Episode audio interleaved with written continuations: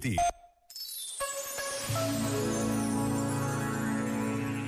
No prólogo a uma das suas obras, Husserl, um dos maiores filósofos do século XX, deixou escrito: Em matéria de conhecimento, fiz um voto de pobreza. Esta humildade é sinal da verdadeira sabedoria, a simplicidade que se afasta da arrogância de quem se pensa cheio de conhecimentos e senhor da verdade e se julga superior a todos.